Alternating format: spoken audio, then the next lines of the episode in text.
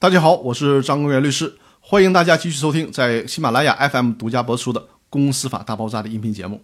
这一期要和大家聊的话题是：被激励员工离职，为啥要退还股权？我们已经聊了很多期给股份的问题，就是通过股权激励把股权给出去。还有一个问题也很重要，就是股份的退的问题。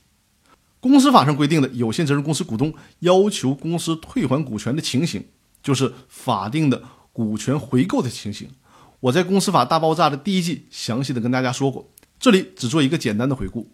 当有以下三种情况之一，有限责任公司股东可以要求公司回购他的股权：第一个，公司连续五年不向股东分配利润，而公司该五年连续盈利，而且符合本法规定的分配利润条件的；第二种情形，公司合并、分立、转让主要财产的；第三种情形。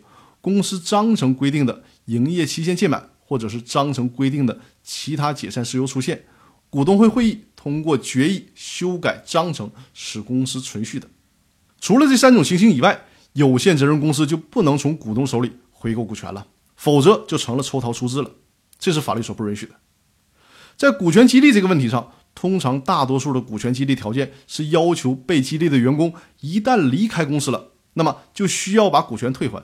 注意，这个退还可不是把股权退还给公司，而是退还给其他股东。比如说，当初拿出股权进行激励的股东，公司本身是不能收这些股权的。为什么离职之后要退还股权呢？这个问题我多次的讲过。最直接的问题就是股东享有知情权。如果离职之后你跳槽到竞争对手的公司，那就成了合法的商业间谍了。因为作为原来公司的股东，你是有知情权的。有权要求查阅原来老东家的股东会决议、董事会决议，甚至是查阅公司会计账目，这是不是很可怕呀？所以说，通常会要求人在股在，人走股权得留下。那有没有可能离职之后依然保留原来公司的股权呢？也不是说不可以，但是需要满足一些条件。那需要满足什么条件呢？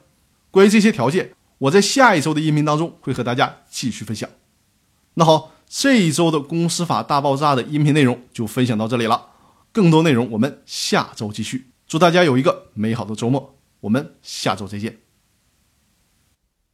如果大家需要起草股东协议、公司章程、进行股权架构设计，或者是制定股权激励计划，甚至发生公司股权问题的诉讼纠纷，可以与我联系，由我和我的团队为大家提供这方面的专业法律服务。有这方面法律服务需求的听众。